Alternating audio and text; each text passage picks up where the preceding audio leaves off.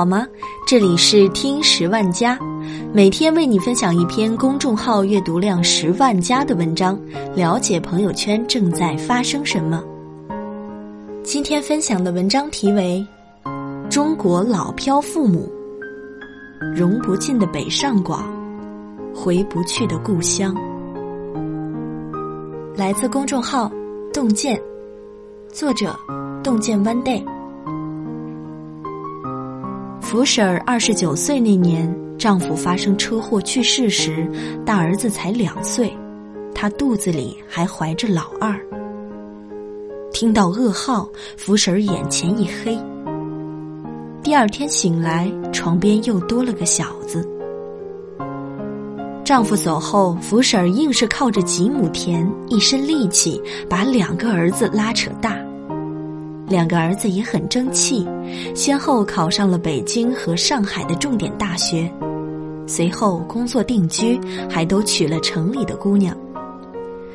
两个儿子很孝顺，争着接福婶儿去和自己住，福婶儿也乐呵呵的收拾好包裹去了。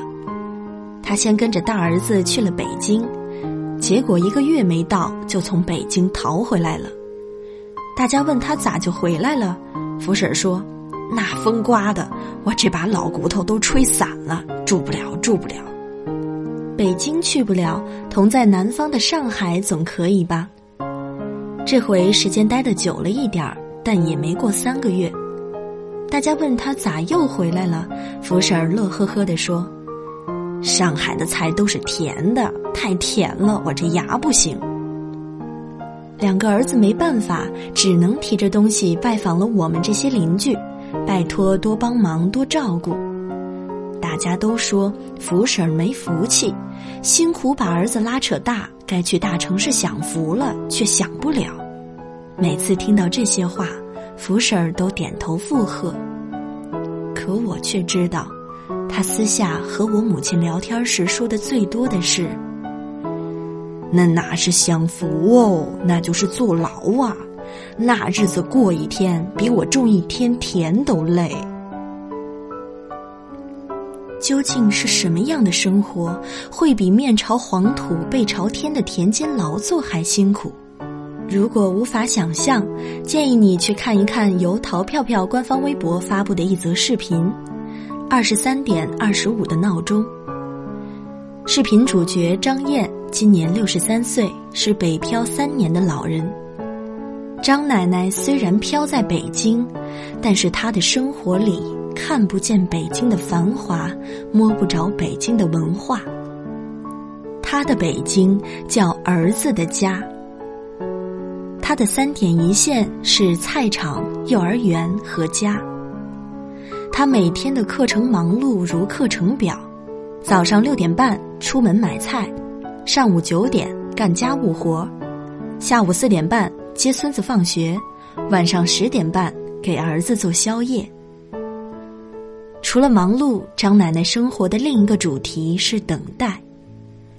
等孙子放学，等孩子下班，等夜深人静，打一个思念的电话。甚至连他想要的未来，也只有等待才能实现。而这个未来，从来和这座城市无关。无论是忙碌还是等待，张奶奶的生活都是别人的。一天二十四小时，只有二十三点二十五分的那个电话属于张奶奶自己。电话的那头是相扶相持走过一生的爱人，少来夫妻老来伴，白头却要隔天涯。视频里让我印象最深的是这样一个镜头。张奶奶给朋友打电话聊天，说着：“我很好，我在这儿什么都挺好的，什么都好。”转头挂了电话，干完家务的她，无聊了却只能一个人趴在桌子上打瞌睡。这里什么都好，有天伦之乐，但却连一个亲朋好友都没有，想说心里话的人都找不到。视频刚由淘票票的微博发出，就引起了极大关注。关注的背后是中国一千八百万和张奶奶有同样经历的老人们，他们有一个共同的名字——老漂族，约占总流动人口的百分之七，其中有百分之四十三的人是为了照顾晚辈而漂泊。随着城市化进程的加快和二孩政策的放开，老漂族这个群体还在不断扩大，而大部分的老漂们都没有办法拥有视频中张奶奶子孝媳贤的幸福，一样全心全意的付出，收获更多的是心酸和无奈。二零一七年夏天，我从上海开往昆明的飞机上遇见了一个姓郭的阿姨。他从坐定的那刻起就开始哭，我劝慰许久，他才停止，然后讲述了一个惊心动魄的家庭故事。郭阿姨退休前是昆明某小学的老师，老伴儿是公务员，唯一的儿子定居在上海。六年前儿媳妇怀孕生子，原本说好是娘家照顾，郭阿姨两口子给钱。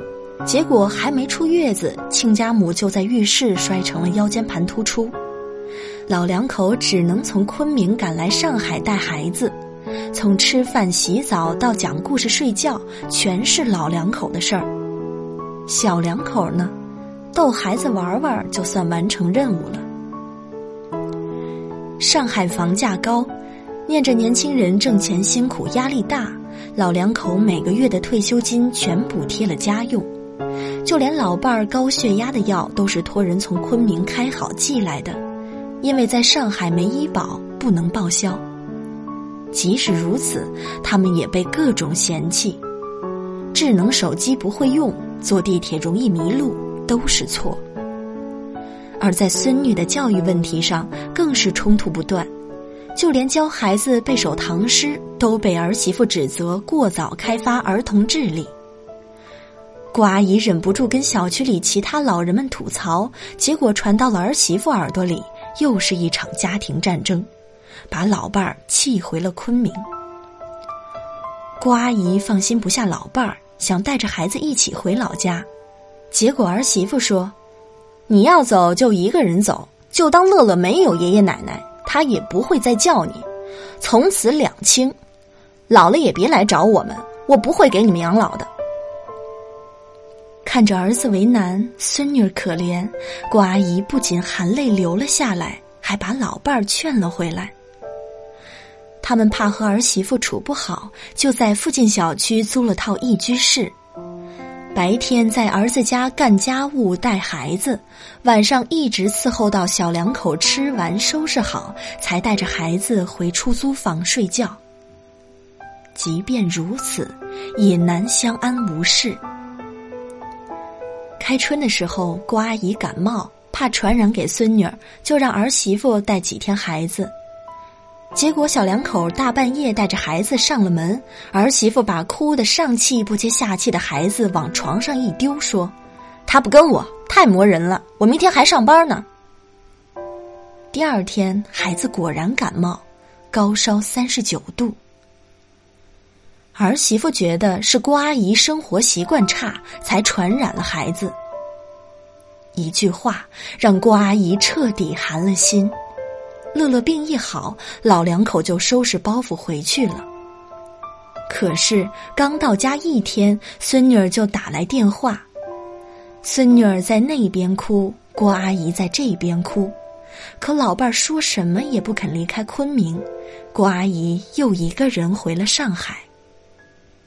这次急着回昆明，是因为老伴儿发火，觉得儿子儿媳妇太不知感恩，他还天天护着。老伴儿说他再不回去就要离婚。对于老漂们而言，身体的辛苦不算辛苦，心灵的孤寂也可以忍耐。子女的不知感恩，才是真正伤人的利器。郭阿姨说。我从没想过自己的晚年会活成这个样子，太憋屈了。